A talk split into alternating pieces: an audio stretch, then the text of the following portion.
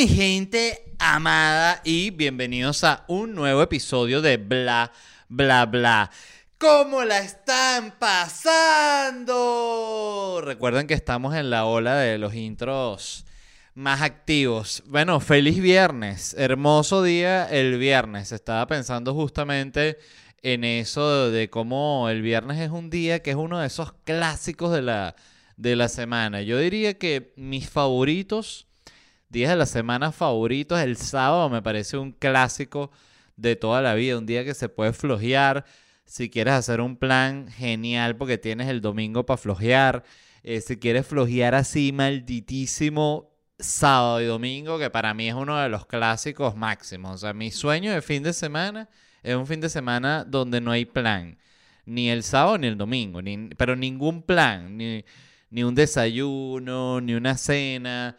Nada de eso. Y un, un plan, un domingo en la noche, es como el peor invento de la historia. O sea, bueno, a no ser de cuando pasaban que si, recuerdo cuando estaba terminando Game of Thrones, que yo vivía en México, que hacíamos los amigos, hacíamos plan para ver el episodio y era sabroso y era un domingo. Pero bueno, era distinto porque es Game of Thrones. Pero en el viernes es sabroso. Lo que pasa es que el viernes nunca es tan sabroso como cuando eres oficinista. O sea, si tú trabajas en una oficina, el viernes es como que, bueno, se, se te moja.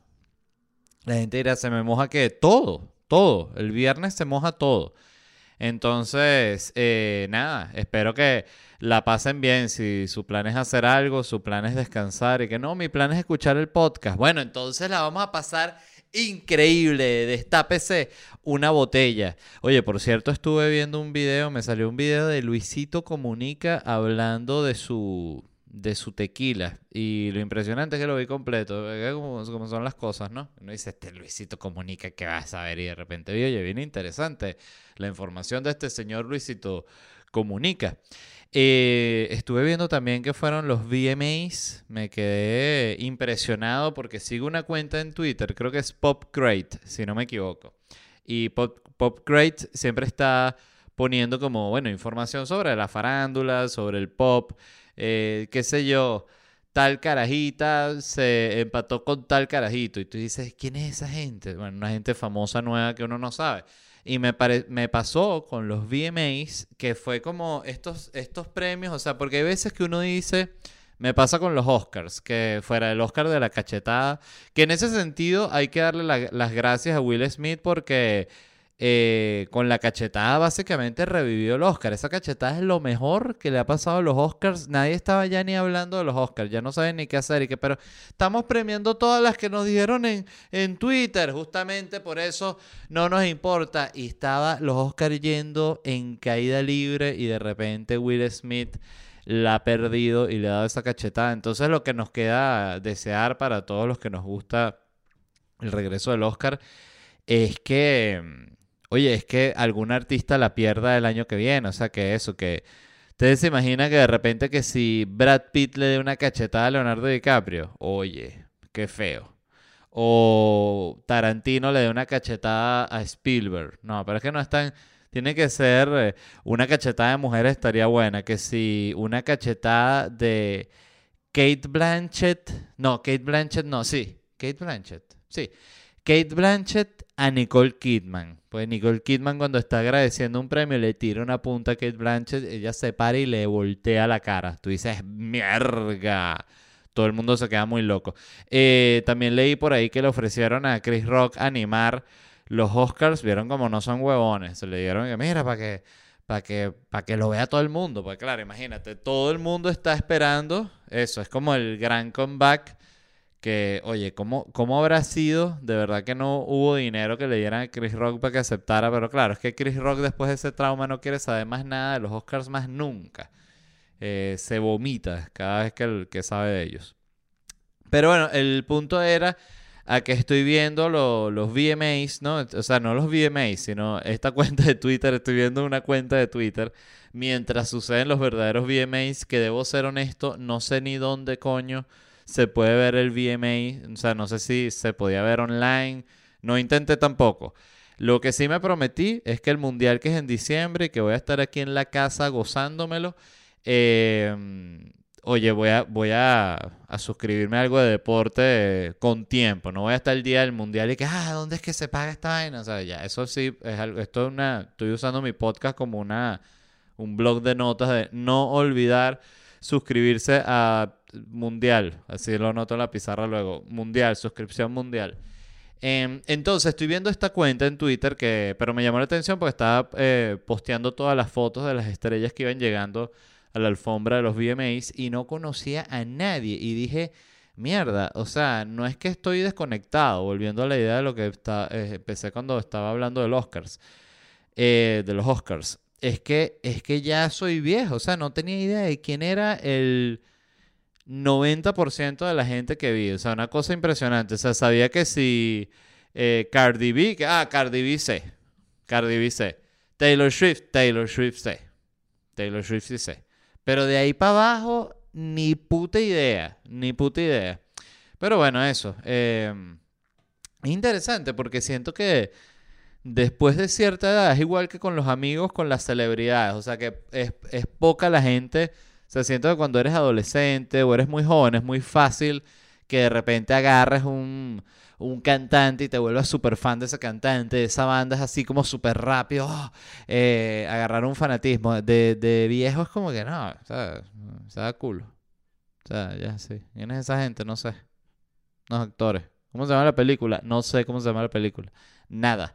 Entonces, pero a lo que voy es a, que bueno, a que nada, feliz viernes. Y les voy a decir los lugares donde voy a estar haciendo stand-up comedy. Me presento Hoy, esta misma noche, fíjense, este es el plan de mi noche. Lo que pasa es que, claro, lo estoy grabando eh, el día antes, pero yo justamente en este momento estoy como a una hora de montarme en la tarima en Miami. Lo que quiere decir es que en este momento en el futuro ya estoy con un ataque de ansiedad y de nervios. Eh, la, de mañana está agotada, un millón de gracias. Me presento en Miami el 16 de septiembre. Tickets en ledvarela.com. Y este sábado estaré en Sarasota, este sábado 3 de septiembre. Luego sigo a Houston, 17 de septiembre. New York el 22 de septiembre, ya está agotada. Abrimos una nueva el 23 de septiembre, Indianápolis el 28 de septiembre, 29 de septiembre Chicago y después sigo al Rally, Austin, Los Ángeles y abrimos las fechas de México, que me alegra muchísimo, Puebla, Monterrey, Ciudad de México y Guadalajara. Todo esto en octubre y cierro el año en Boston y Panamá y Orlando y el 15 de enero del 2023, no lo puedo creer.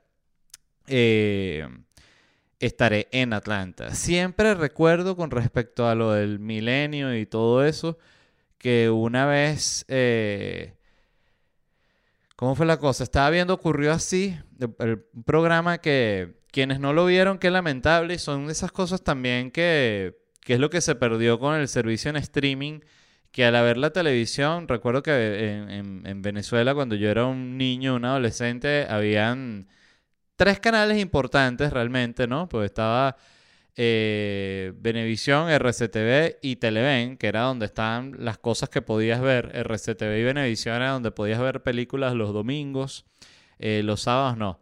Los, los domingos y los sábados también pasaban películas, no lo recuerdo.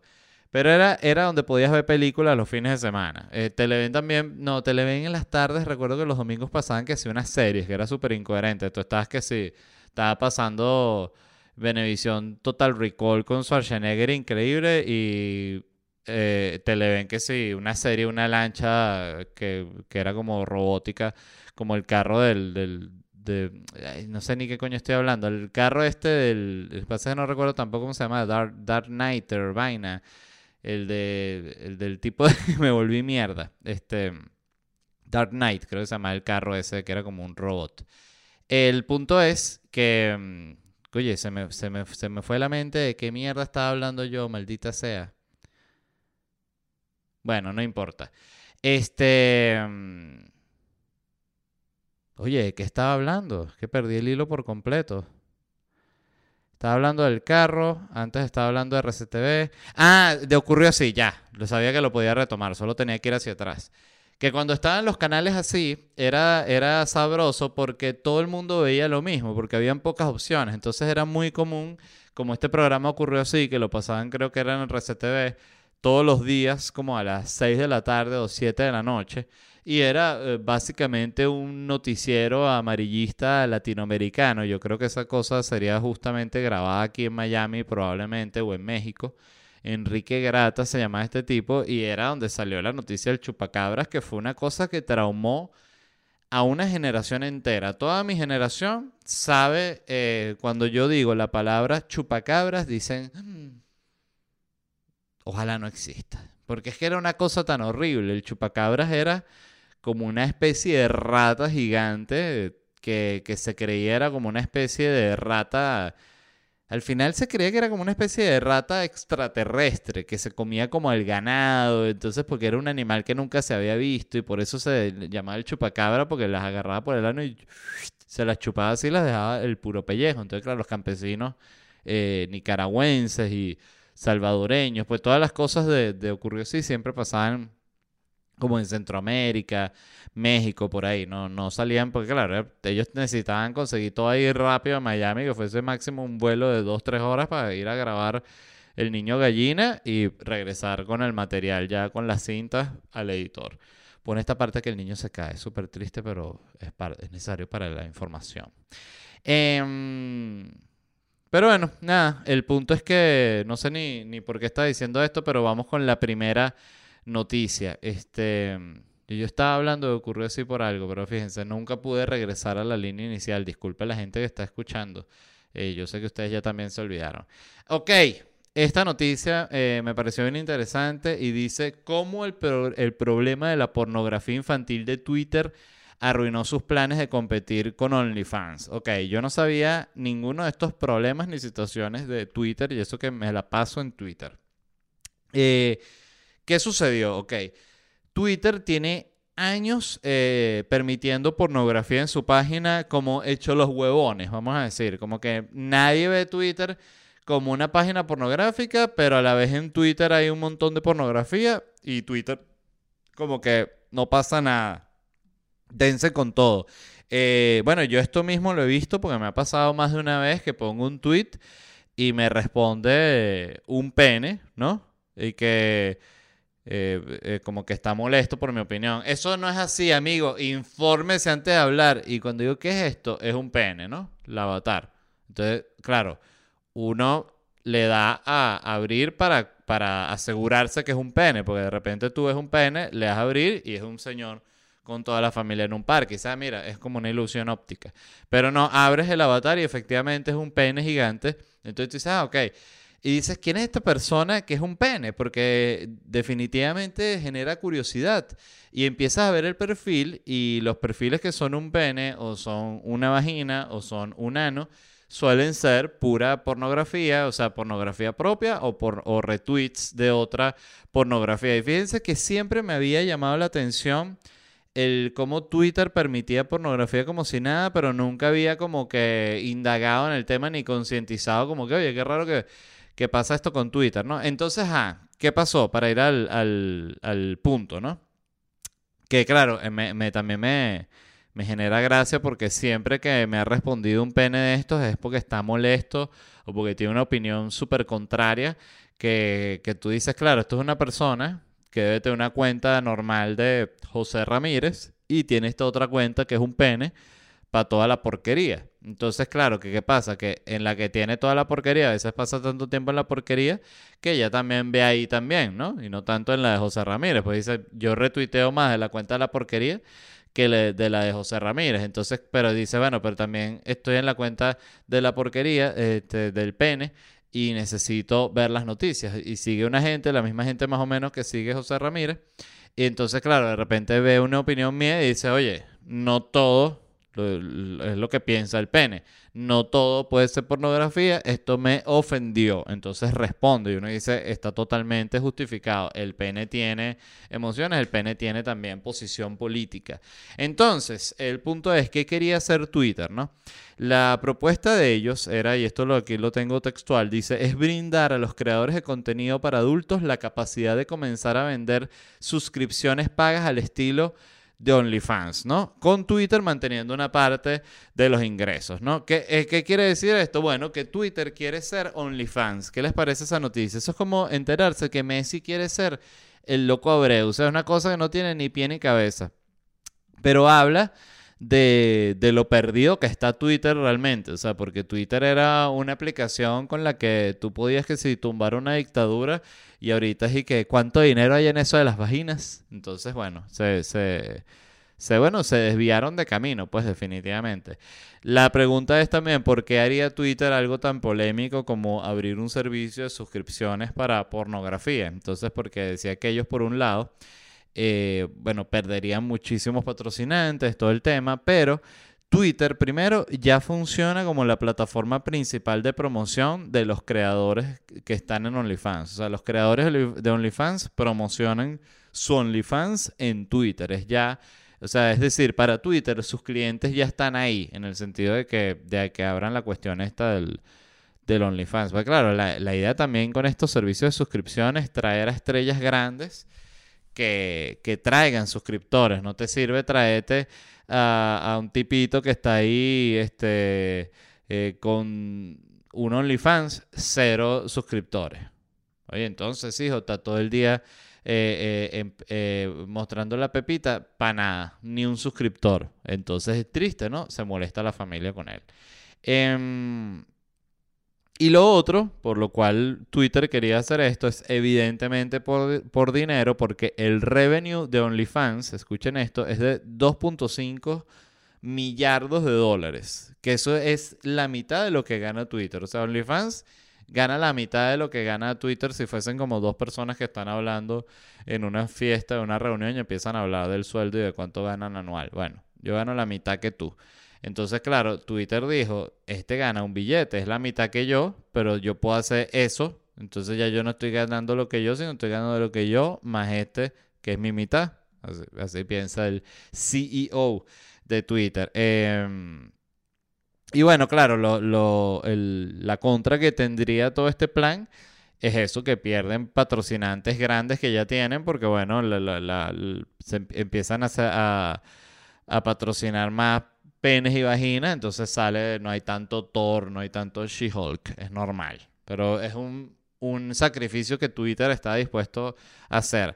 ¿Por qué no lo hicieron? Que es el punto real de la noticia. Y es que Twitter designó a un equipo, un equipo especial para que estudiara la implementación de este modelo, que lo llamaron el Red Team, si no me equivoco. Entonces esta gente fue como un equipo de 80 personas que reunieron, no sé si son 80, pero no lo anoté y le dijeron, bueno, miren, nosotros queremos ser OnlyFans, ¿no? Le dijo el presidente. Entonces ustedes nada, tienen que encargarse de ver cómo vamos a hacer OnlyFans, o sea, cómo implementamos esto, cómo armamos esto, qué, qué porno ya hay aquí, qué no hay.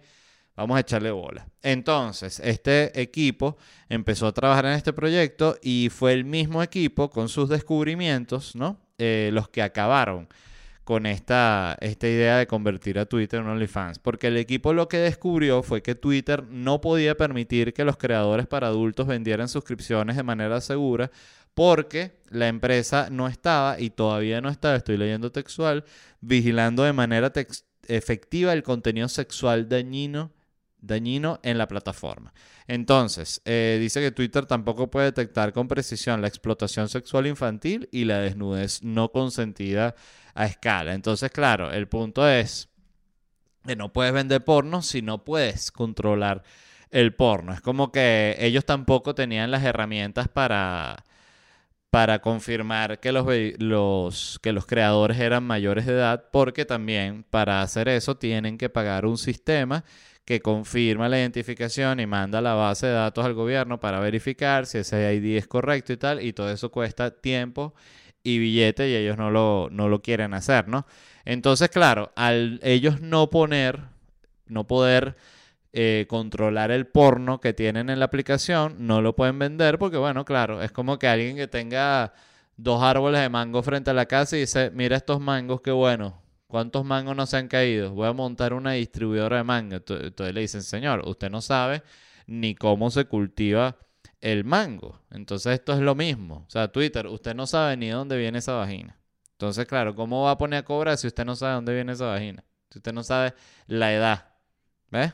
Entonces era súper delicado. Entonces fue el mismo equipo que mandaron a implementar esto, fue el equipo que buscando implementarlo se dio cuenta que no lo podían hacerlo y que lo que iban a era terminar metidos en un roliverio de peo. Entonces, eh, la pregunta es, ¿qué está haciendo Twitter para solucionar el problema de la pornografía infantil? Bueno, básicamente nada, porque entrevistas al, a empleados de Twitter han dicho que ellos no tienen recursos eh, para eliminar y prevenir el contenido que, que, sea nocivo para la plataforma ¿no?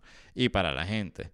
Entonces es eso, bueno, mientras más protección tienes, más caro es. De hecho, leyendo el artículo decía que Facebook gasta en funciones de seguridad más de lo que Twitter gana en todo un año. O sea, en Facebook para cuidarse de esas vainas gasta más que lo que gana Twitter. Una locura. Acabo de repetir exactamente lo que había dicho antes, pero bueno, pensé que le iba a dar como un giro, pero el cerebro no me soltó nada. ¿Qué les parece esa? Gracias, cerebro. Estoy grabando un podcast para que sepas. Eh, Ajá, ¿cómo puede solucionar Twitter estos problemas? Bueno, una es pedir la identificación de las personas que se abren cuentas, porque así pueden verificar la edad de no solo de los que consumen el contenido, sino de los que lo crean, ¿no? El contenido pornográfico. Em, entonces, ¿qué? Este. Bueno, nada, eh, yo siento que Twitter eh, muestra aquí que aunque sea sugerencia actual, está bien perdida porque es, eso, de pasar de ser una aplicación de información, estaban yendo a ver cómo se convertían en un OnlyFans, ¿no? Entonces es un poco como cuando tú ves que los actores están en estos, en el Comic Con, entonces tú ves que sí, de los actores de The Office que van para allá y tienen como un puestico, entonces ellos ahí están con el meet and greet, entonces eh, firman los autógrafos y se toman la foto. Ok, es una manera de ganar dinero, este, es una manera de capitalizar la fama que tienes. Pero realmente ese actor no quiere estar ahí. Ese actor le gustaría estar grabando una película, estar grabando una serie que esté siendo exitosa. Entonces es bien como un plan B así bien evidente. Y siento que así se, se, ve Twitter con toda esta movida de convertirse como en un, en un OnlyFans, ¿no? Y interesante leyendo sobre todo esto de, Twitter y este plan de que querían de convertirse en OnlyFans. Me puse a leer sobre OnlyFans porque no tenía idea de la aplicación. La aplicación la creó un tipo y luego la compró otro carajo que era el dueño de My Free Cams, una cosa así que es como de, me imagino, de cams eh, pornográficas. Compró OnlyFans y fue como que la convirtió en un lugar de, como una, de contenido adulto, ¿no?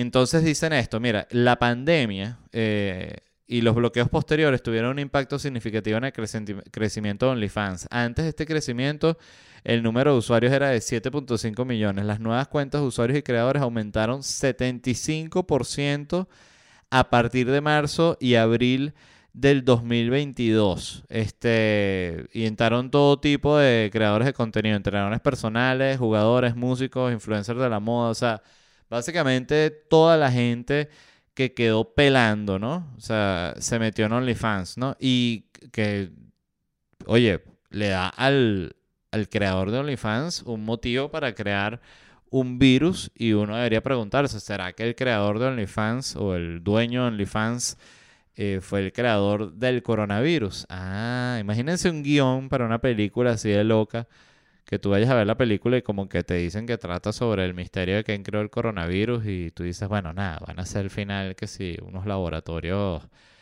chinos y gringos que están haciendo que si la vaina junta es un proyecto ultra, ultra secreto y al final la película se sabe que no, que es el, creador de, de, OnlyFans y todo el mundo dice, mierda, no creo que sea así, pero ese tipo que va a saber de virología y todo eso. Pero bueno, este... Mm, tiene sentido porque él dice, si todo el mundo está enfermo y todo el planeta está parado, todo el mundo tiene que ir a mostrar el culo a mi página. Entonces es una cosa redonda. El director ejecutivo de OnlyFans, Tim Stokely, afirmó que OnlyFans estaba viendo, escuchen esto, alrededor de 200.000 usuarios nuevos cada 24 horas y de 7.000 a 8.000 nuevos creadores se unen todos los días que sin ser un experto en matemática, eh, se puede ver que esos números no dan. O sea, 200.000 usuarios todos los días y 8.000 creadores todos los días eh, es demasiado creador para esos usuarios. O sea, entonces, de hecho, hay otro dato que lo noté aquí abajo, que es que el Ajá, datos de abril de 2020 sugieren que la cuenta promedio de OnlyFans gana alrededor de 180 al mes. O sea, después de la comisión de OnlyFans se llevan 140 al mes la cuenta promedio. O sea, la mayoría de la gente que tú ves trabajando en OnlyFans gana 140 dólares al mes. Creo que realmente no vale la pena. Eh, por que no me mande a matar la gente de OnlyFans. Este. ¿Qué era lo otro que iba a decir? Entonces, claro, me quedé loco con 7000 a 8000 personas al día diciendo, bueno, vámonos. Foto, patas abiertas y tweet. Ya estoy en OnlyFans, activos. Este. Y bueno, otra cosa, otro dato que me pareció interesante es que OnlyFans tiene alrededor de mil empleados y de esos mil empleados el 80% se dedican a la moderación y soporte de contenido. Es decir, que si usted conoce a alguien que trabaja en OnlyFans, no alguien que tiene un OnlyFans, sino alguien que trabaja en OnlyFans, en las oficinas, eh, hay el 80% de probabilidad de que esa persona este día esté todo el día viendo pepas de culo así y diciendo aprobado, denegado, aprobado, denegado, aprobado, denegado. Como un juez, pero de, puras pepas de culo. Es un trabajo fuerte. Aprobada la vagina. Bueno, eh, otra investigación que de, Archives of Sexual, Sexual Behavior encontró que el usuario predominante de OnlyFans es blanco, el 68%, 68.9, casi 70% son blancos. Casado, 89.5%, o sea, casi 90% de los usuarios OnlyFans están casados. Hombres, el 63%, lo cual debo decir, pensé que iban a ser más hombres. O sea, me sorprendió la cantidad de mujeres que hay suscritas a OnlyFans. Eh, me gustaría saber el dato de cuánto del porcentaje de mujeres están suscritas a mujeres y cuántos del porcentaje de, mujeres están suscritas a OnlyFans de hombres. Me imagino que también hay OnlyFans de parejas, ¿no? Y heterosexuales, 59% de la de todo lo del total, total de usuarios. Me llamó muchísimo la atención que casi el 90% de los usuarios de OnlyFans están casados. Es decir, hay más gente casada en OnlyFans que en la iglesia. ¿Qué les parece ese dato? Interesante, ¿verdad? Así como lo escucharon. Hay más gente casada en OnlyFans que en la iglesia. 90% de los usuarios OnlyFans están casados. Eso también me sorprendió. Yo pensaba que iba a, bueno, no pensaría que hubiesen que iban a ser más gente soltera, pero pensé que iba a estar como más más parejo, pero bueno, Así es. Eh, ¿Qué era la otra noticia que les tenía aquí? Eh, sí, porque lo último que tenía anotado aquí es lo de, bueno, eso es importante para toda la gente que, oye, me sorprendió el otro día que hice la, yo siempre hago, para quien no lo sepa, estas preguntas por Instagram, me pongo a responderlas, es un trabajo que hago una o dos veces a la semana, me siento toda una tarde a hacer eso. Eh, ha sido una gran experiencia, yo hablo poco de eso, pero la verdad eh, ha sido algo que está simplemente en la plataforma y que siempre lo menciono, que es interesante como uno se rompe la cabeza pensando y que voy a hacer un programa y voy a hacer unos sketches y luego voy a hacer no sé qué tal un documental, pero que a la vez sea stand-up, pero y luego voy a hacer una animación y luego que de la animación salga un documental. Y te das cuenta que muchas veces las cosas que requieren así como que son muy complejas son las que son más difíciles que peguen y yo recuerdo que me puse a hacer estas preguntas por simple necesidad de promocionar mis shows y funcionó mejor que cualquier cosa que estuviese haciendo en la época o anterior a eso a nivel de promoción en, redes sociales, lo bien que me, que me funcionaba, ¿no? Y he aprendido mucho porque hay temas que se ponen como de moda. Por ejemplo, a mí me pasa mucho que recuerdo que cuando estaba en México, la gente me preguntaba y que ¿cuánto cobra una puta allá? Me escribían así, ¿cuánto cobra una puta allá? O si estaba de, de repente en Argentina estaba de gira y me ponía a hacer las preguntas, ¿cuánto cobra una puta allá? Estaba en Uruguay, ¿cuánto cobra una puta allá? Y yo pensaba, pero, pero ¿por qué me preguntan tanto esto? Y me dijo una persona, te lo preguntan porque quieren ir a trabajar de, de, putas y de putos y quieren saber cuánto se cobra allá. No es porque estén pensando ir ellos a hacer turismo sexual. Y me voló la cabeza eso, porque yo pensaba inocentemente que era, ah, bueno, esa gente que es putañera y quiere saber, verga, ¿para cuánto cuesta una puta en Uruguay para yo ir para allá? O sea, una cosa así. Pero ya me parecía absurdo, pero, pero eh, eh, fue lo que me soltó la la mente. Y algo que me sorprendió muchísimo con la última pregunta que hice fue la cantidad de gente que, bueno, mucha gente me escribió, porque yo lo que pregunté fue, eh, dije como que, cuéntenme un problema y yo les doy un consejo para resolverlo. Y cantidad de gente me escribió que, que estaban pensando o que ya lo tenían planeado cruzar la selva de Darién, pero infinita. O sea, Estoy hablando de que eran, no infinitas, pero eran decenas de mensajes de ya voy para la selva del Darién, me voy lanzando para la selva del Darién, no sé si irme para Colombia o para la selva de Darién, eh, que la selva del Darién, ya mi primo se fue por la selva de Darién, otro, ya pasé por la selva del Darién, todo bien, y dije, mierda, qué locura, porque, o sea, yo debo decir era súper ignorante con lo de la selva de, del Darién. Yo de hecho no, no, sabía que era, o sea, sabía que existía el tapón de Darién, que es ese, ese lugar, es el, el, único que no, lugar de toda América que no está conectado por, por, por carreteras, porque es simplemente una selva demasiado coño de madre maldita. Y sabía que existía el tapón de Darién, pero no sabía que era una ruta migratoria. Y es una ruta migratoria eh, por la que pasa un gentío y la gente tarda que si 30, 50 días cruzando la selva. Entonces vi un reportaje porque esto yo me empecé a leer mucho del tema hace como, creo que como dos meses, puede ser dos, tres meses. Eh, yo estaba en España y me puse a leer sobre el tema y busqué de selva de Arién, migración y empecé a ver que había cantidad de reportajes y me vi un reportaje que creo que era de PBS, puede ser. No recuerdo exactamente cuál era el canal. Y era aterrorizante lo que pasa a la gente cruzando esa selva y se veían que si cadáveres de gente que se queda ahí porque, qué sé yo, se, se dobla un tobillo, eh, se, se, fractura, le pasa cualquier cosa que lo, que lo inmoviliza y ahí no hay nadie que te saque, ahí no hay helicóptero, ahí no hay rescatista, ahí no hay un coño, o sea, la gente simplemente se muere ahí. Y me impresionó, sobre todo, era la... La, sí, la normalidad, como que, no, ya pasé por ahí, normal. Y yo, mierda, que arrecho la determinación que tiene la gente con, con, con migrar y con salir de, de, Latinoamérica y de Venezuela, que no les importa pasar por toda esa roncha y esa y ese, ese mal trago que es pasar por ese lugar, de verdad. Este, me pareció, sí, me, me, me pareció una vaina tristísima, la verdad.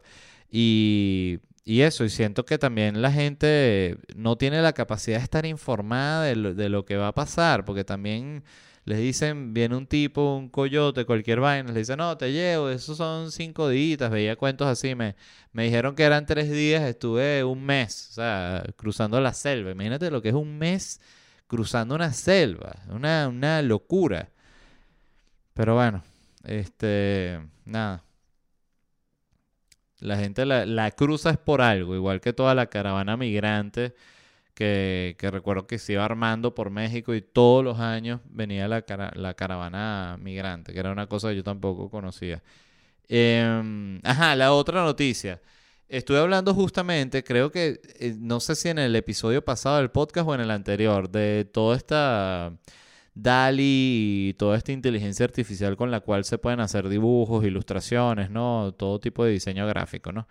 Y una obra de arte generada por inteligencia artificial ganó el primer lugar en un concurso de bellas artes en la feria estatal de no sé dónde y los artistas están enojados. Eh, voy a tomar un poco de café porque creo que ya está frío y todo, pero quiero tomar, disculpen. Pa pa pa pa pa pa pa pa pa pa pa pa pa pa pa pa pa pa pa Me gustaría sonar una musiquita mientras tomo el café.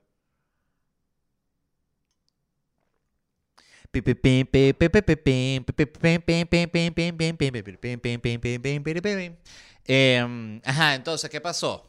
ganó un artista, creó esta obra llamada El Teatro de la Ópera Espacial, ¿no?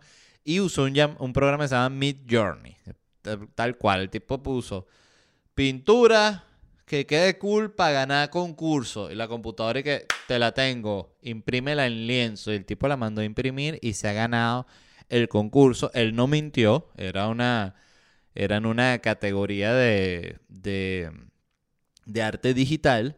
Pero claro, arte digital, el que hace gente con un programa igual de dibujo y están ahí dándole zoom y color y zoom y color y programa aquí y fondo pip, papá, eh, todo el día. Pero bueno, este simplemente escribió pintura para ganar el concurso. Entonces, em, ¿qué pasó? Que nada, que los artistas evidentemente se molestaron porque la gente se molesta. O sea, yo lo puedo entender. Si tú eres un pintor y concursas en un, en un, una de estas ferias estatales Oye, te gana una vaina que hizo una computadora, te da rabia, yo lo entiendo. Si yo fuese eh, a participar en una feria de, stand-up, festival de stand-up comedy, y participo y me va bien, pero después sale un robot y le va mejor, oye, me molesta, pero si al robot le fue mejor, le fue mejor, que es otra cosa que uno también tiene que aceptar. O sea, es muy difícil aceptar eso.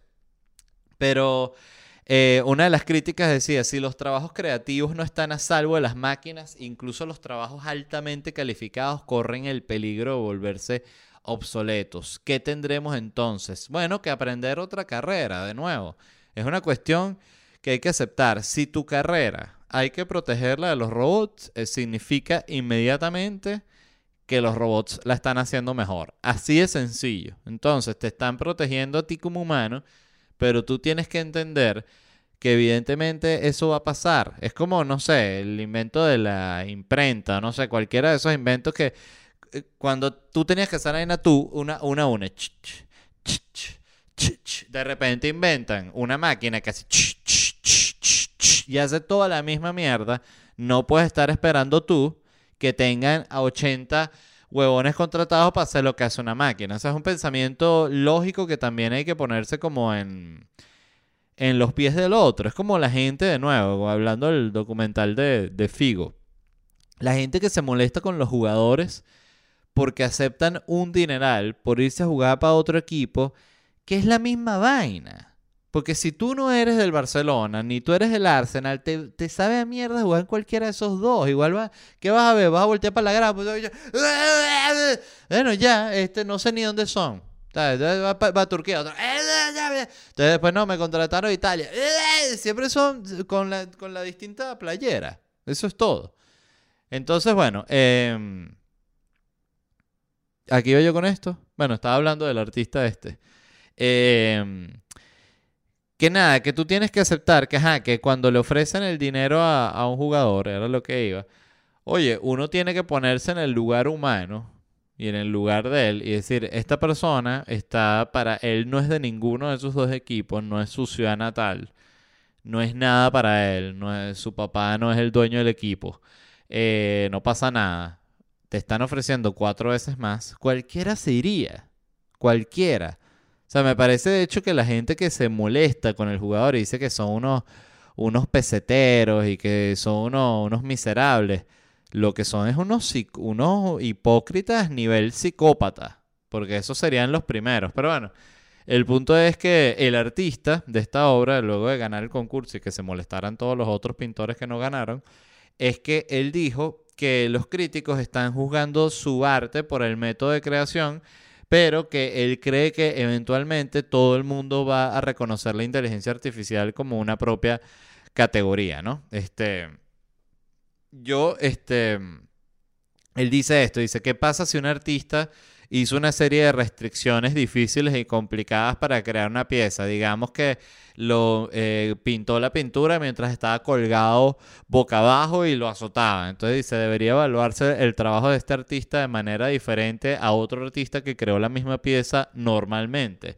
Y yo realmente creo que él tiene la razón. O sea, eh, la máquina de inteligencia artificial, de nuevo, requiere la guía humana y todo lo que crea y todo lo que él, logró crear con la computadora lo creó porque él se lo, se lo mandó.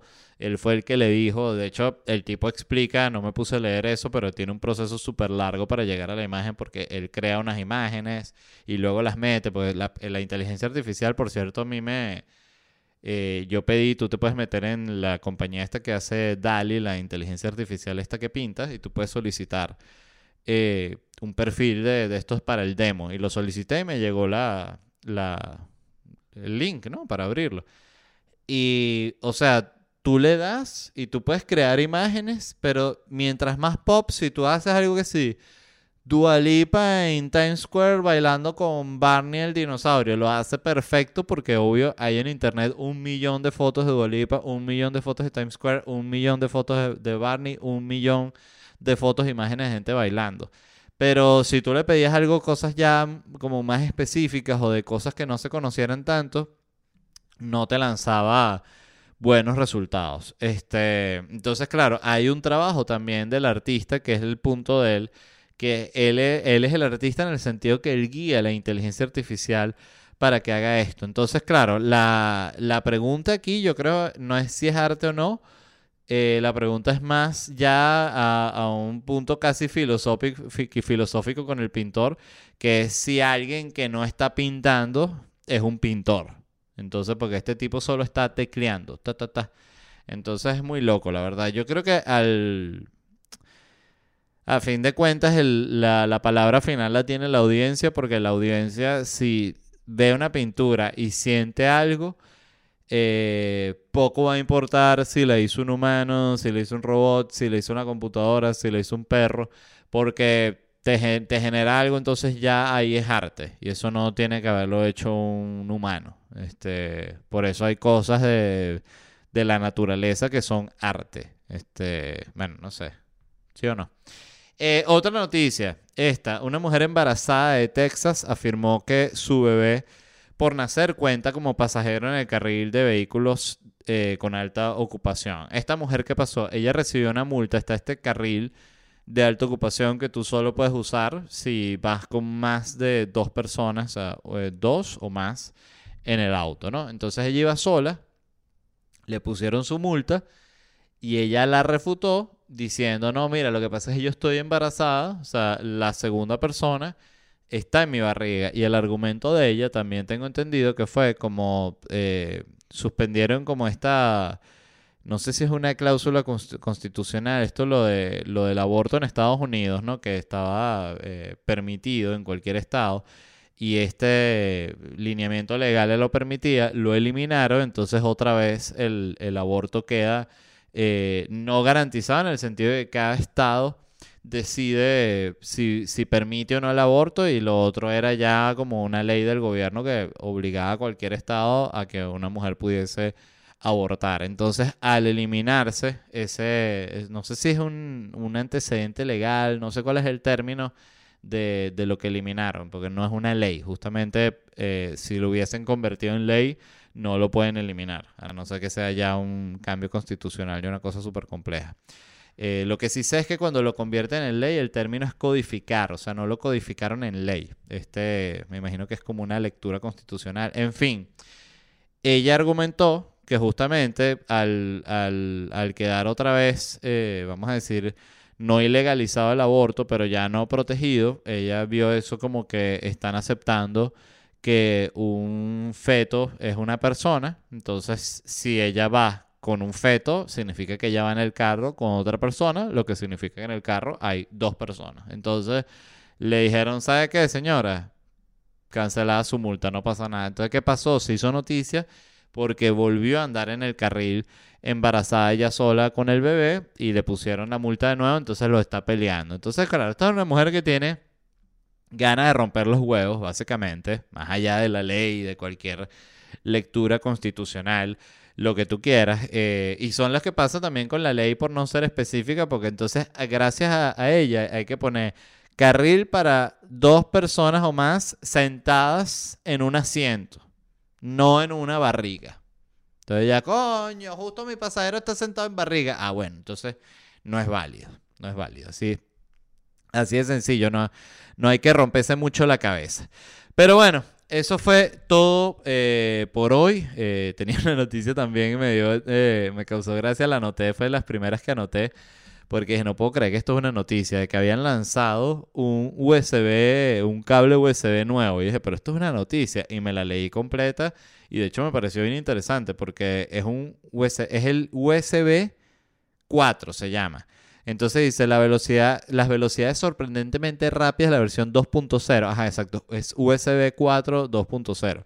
Se atribuye a una nueva arquitectura de capa física que se ha agregado a USB 4. Como resultado, la versión 2.0 utiliza los cables pasivos existentes de 40 GB per second integrados a USB 4 Type-C y agrega cables activos USB Type-C de 80 GB recientemente definidos para alcanzar la marca de 80 GB. Entonces, eh, no entendí absolutamente nada de eso y por eso les quería leer el texto para, bueno, para que sintieran la confusión que sentí yo. Sí entendí que el cable es el doble de rápido, pero nunca me deja de sorprender cuando me entero que los cables eh, tienen eh, influencia en la velocidad en la que se transmite la, la información, que obvio tiene sentido, porque por eso cuando cambió, pasó la fibra óptica cambió todo. Pero es algo así como enterarse que hay un tubo por el que el agua pasa mucho más rápido porque es un tubo que está como pulito por dentro aceitado y se va así. Cosa que por cierto me da una idea para un tubo de inodoro que en vez de ser el tubo con, eh, convencional, sea un tubo que está como eternamente eh, aceitado por dentro. Es una textura nueva que hay que descubrir un hierro con mezcla de otra vaina. Entonces, claro, ahí todo está como, como si estuviese aceitado. Entonces no se queda ningún ningún mojón trancado y todo pasa, o sea, no, no tienes ni, ni que echar el agua, o sea, el, lo que tú cagas, el bicho se va sol, solito así de, de, la deslizada tan rápida. Pero bueno, ideas aquí para el, para el mundo de la plomería. Eso es todo. Muchísimas gracias. Les recuerdo rápidamente que me voy a estar presentando el 16 de septiembre en Miami, este sábado en Sarasota, 17 de septiembre en Houston y luego voy a Nueva York, Indianapolis, Chicago, Raleigh, Austin, Los Ángeles, Puebla, Monterrey, Ciudad de México, Guadalajara, Boston, Panamá, Orlando y Atlanta. Se les quiere muchísimo. Nos vemos en unos días. Bye.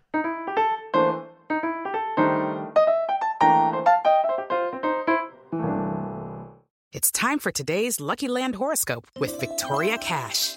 Life's gotten mundane, so shake up the daily routine and be adventurous with a trip to Lucky Land. You know what they say. Your chance to win starts with a spin. So go to LuckyLandSlots.com to play over 100 social casino-style games for free for your chance to redeem some serious prizes. Get lucky today at LuckyLandSlots.com. Available to players in the U.S., excluding Washington and Michigan. No purchase necessary. VGW Group. Void or prohibited by law. 18 plus. Terms and conditions apply. ¿Estás listo para convertir tus mejores ideas en un negocio en línea exitoso? Te presentamos Shopify.